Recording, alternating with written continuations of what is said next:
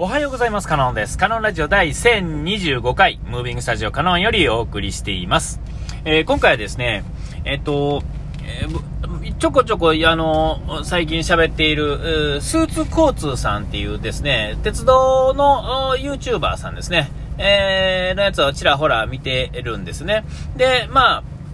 えっと、まあ、いろんなえー YouTuber さんいるんでしょうけど、ちょっと他はあまり見ないからわからないんですけども、なんとなくあの、独特の人柄っていうんですかね、えーそういうのがまあ、好きで見てるっていうんですかね、えーあのーっていうところはあるんですよ。僕のね、あの数少ない友達の一人がですね、彼にちょっと似てるんですよね。見た目じゃなくて、なんかあの、所作というか、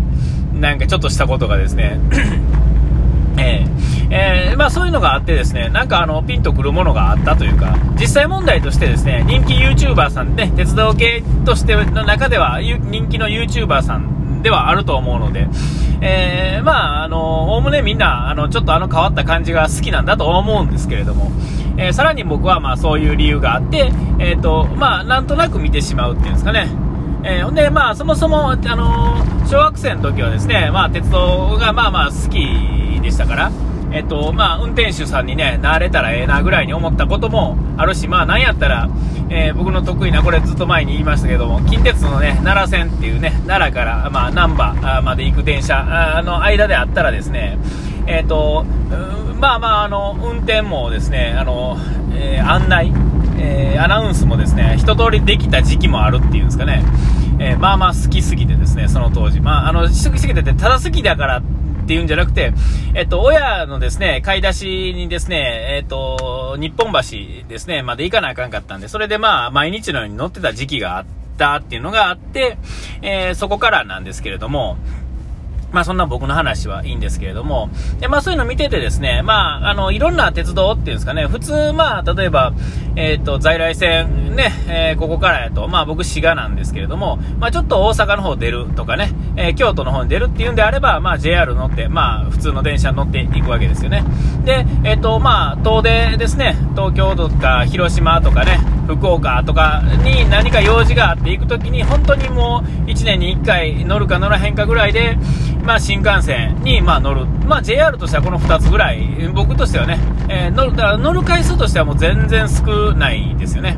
えーでもまあ、えーそんな感じで。で、っていうことになってくるとですね、まあ、まずは、えーその中でですね、一番快適で一番安いものを選ぶわけですよ。ってことはですね、まあ、大体みんなに似たようなものに集中するわけですよね。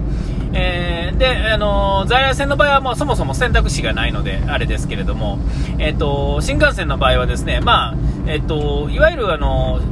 なんていうんですか、自由席、指定席、グリーン車みたいな感じで、これ3つぐらいあると思うんですね。で、あと、光、のぞみ、こだまっていうね、えーこの3つ、えーどれにするかっていうのは、えーまあ、そもそも僕の場合は関西から関東とかね、えっ、と、山陰、山陰って言わへんな、あれは、何ですか、広島っていうのは。えーあっちの方行くということはですね、そもそもが、えー、こだまっていう選択肢はないわけですよね。えー、こだまの選択肢っていうのは、基本的にその道中にある、まあ、小さい駅ですね、えーに降りる、降り立つという時の最速の選択肢ですから、えー新幹線の中では最遅なんですけども、在来線から比べたら、まあ、最速であると。っていうことは、まあ、それを乗る人っていうのはもうすごく限られた人になってきますから、まあ、基本的にチョイスしたことないってですね、こだま乗ったことなんか、まあ、なかったわけですね。あの、一時あの、ちょっと、名古屋にですね、毎日のように通ってて、回数券で新幹線乗るってことをしたことあるんですけども、その時に、えっと、ちょっと余裕がある時にこだまに乗るってことはありましたが、基本的にはこだまっていうのは乗ったことがなかったんですよね。えー、で、あと、グリーン車っていう存在も昔から知ってましたが、当たり前ですけどね、あの、なかなかあれを乗ろうって思わないですよね。なぜなら、同じ電車で、えーね、おんな、えーあの、同じ時間で行ける電車の中身がちょっと違うってだけやったら、まあ、そのメリットっていうのは感じられなかったわけですよ。えーわざわざ3000も5000も余計に払ってですね、えー同じ時間で着く電車に乗るかと。まあ、こう、こうなってくるわけですよね。えー、だからまあ乗らへんかったんですよ。まあ、の、ね、まああの、つ、ちょっとあの、覗きに行くってことはありましたけど、おおグリーン車ってこんななってるんだ、とかね、新幹線やと普通5列ね、椅子があると思うんですけど、4列とかね、なってるわけですよね。ちょっと快適っていうか広くなってたりとか、えー、ちょっとしたね、違いがあるんですけれども、えー、そんなことは、そのもう若い時のまあ僕というかね、あの、そもそもの選択肢として入ってこないわけですよね。えー、で、そんなこんなして、もう50年もね、もう50も前になってくるとですね、そんなこと何も思わへん。当然、えー、あれですし、なんやったらですね、東京とか行くんであれば、夜行バスっていう選択肢の方が時間的に都合がいいっていうんですかね、仕事をしてですね、えー、家帰って風呂入ってですね、そっからバス乗ったら、よ、ちょうどもう夜中に出てくれるし、朝に着くわけですよ。だからまあ、寝るっていう意味ではですね、最悪ですけれども、え、それ以外の時間的無駄っていうのは最も省きやすいっていうんですかね、楽ちんでありますよね。えー、で、えー、仕事終わってお風呂入っていくわけですから、まあ遅刻って寝坊っていうのは存在しないですし、で、新幹線の場合は、なんぼ頑張って早く行っても、えっ、と、なんだ、6時ジャストぐらいにある一発目の東京行きに乗っても、えー、8時半とかに着くわけですよ。えー、だからバスなんか、バスは夜のですね、11時、12時に出てですね、朝の6時とか6時半に東京駅着けるわけですよね。えー、ほんならまあ、全然余裕がありますよね。で、僕の場合、どこでも乗れ、寝れるので、まあバスでも、ほんなら十分寝れると。6時間ぐらい寝れるわけですよ。で、まあ、6時間寝て、ね、まあ、ちょっとね、ダメな人にはまあ全くダメですけど、えそれができるということは、えー、さらにまあ、新幹線の半額ぐらいで行けるわけですから、じゃあまあ、そもそも考えなくてもいいじゃないかみたいなね、えー、そんなことしてるとですね、あのー、もう選択肢がですね、えっと、なんか、値段という意味では安いですが、選択肢としてはですね、どんどん狭まってくるっていうんですかね、えそのチョイスを知ってしまって、お金のことだけを考えるとですね、えー、まあ、どうしても、もう、なんていうんですか、考えもしないわけですね。上の方を見るなんていうことは。あんなんはまあ、お金持ちの贅沢だぐらいにね、言い始めたりするわけですよ。でまあ、ちょっと待てよと。まあ、スーツコースさんね、あの、まあ、YouTube を見ることによってですね、全く知らないものを、これ知ってくるわけですよね。えー、グリーン車乗ったらこういうことがあるよとか、こんなことが起こるとか、えー、いろいろなことがあってですね、えー、で、まあ、その、寝台とか、なんていうんですか、グランクラスとかですね、なんか特別列車的なものとかいう YouTube をですね、いっぱい見てるうちにですね、あ、これは楽しむっていうんですかね、俺よ、よくよく考えたら俺電車好きやったやん、みたいなね、とこ思い出すわけですよね。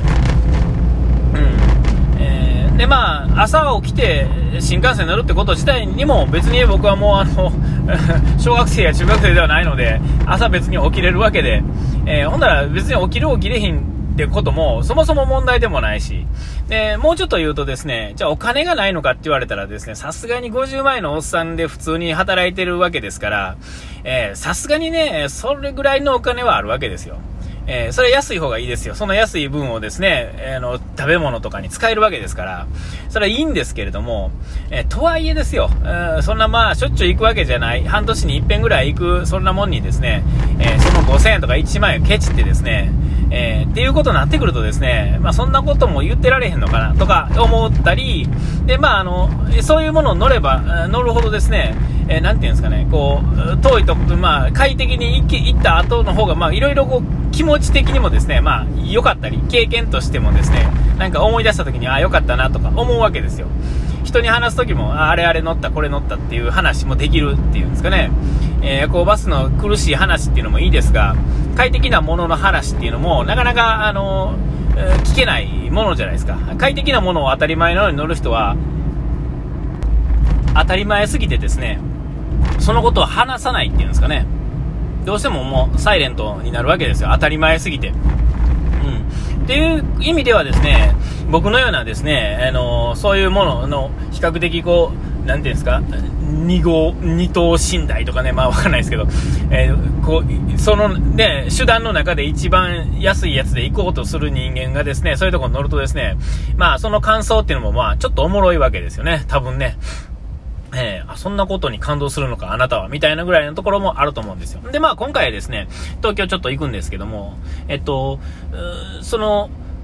ずっとね、夜行バス使ってたんですけども、ちょっと片道だけですけれども、ちょっと新幹線を使おう。で、まあ、新幹線やと、まあ、普通考えれば、あのね、悩みもなく、まあ、望みですね。えで、2時間半なわけですよ。京都駅からね。大体。えー、と思うんですけども、ちょっと待てと。えー、そんなに焦らないんであれば、えー、ちょっと待ってよと、こう、ちょっと調べたわけですね。アプリでね、スマート EX っていうのがあって、新幹線のね、えー、券を買うための、まあ、アプリみたいなもんですね。えー、それの中で見てたらですね、早得っていうのがあってですね、えー、まあ、小玉です。今回は小玉を選んだわけですけども、小玉の早得グリーンみたいなのがあってですね、えっと、通常ですね、京都からまあ東京までのぞみ、えー、指定席で1万3000何がしなんですよね。えー、それがですね、えー、小玉のグリーン車、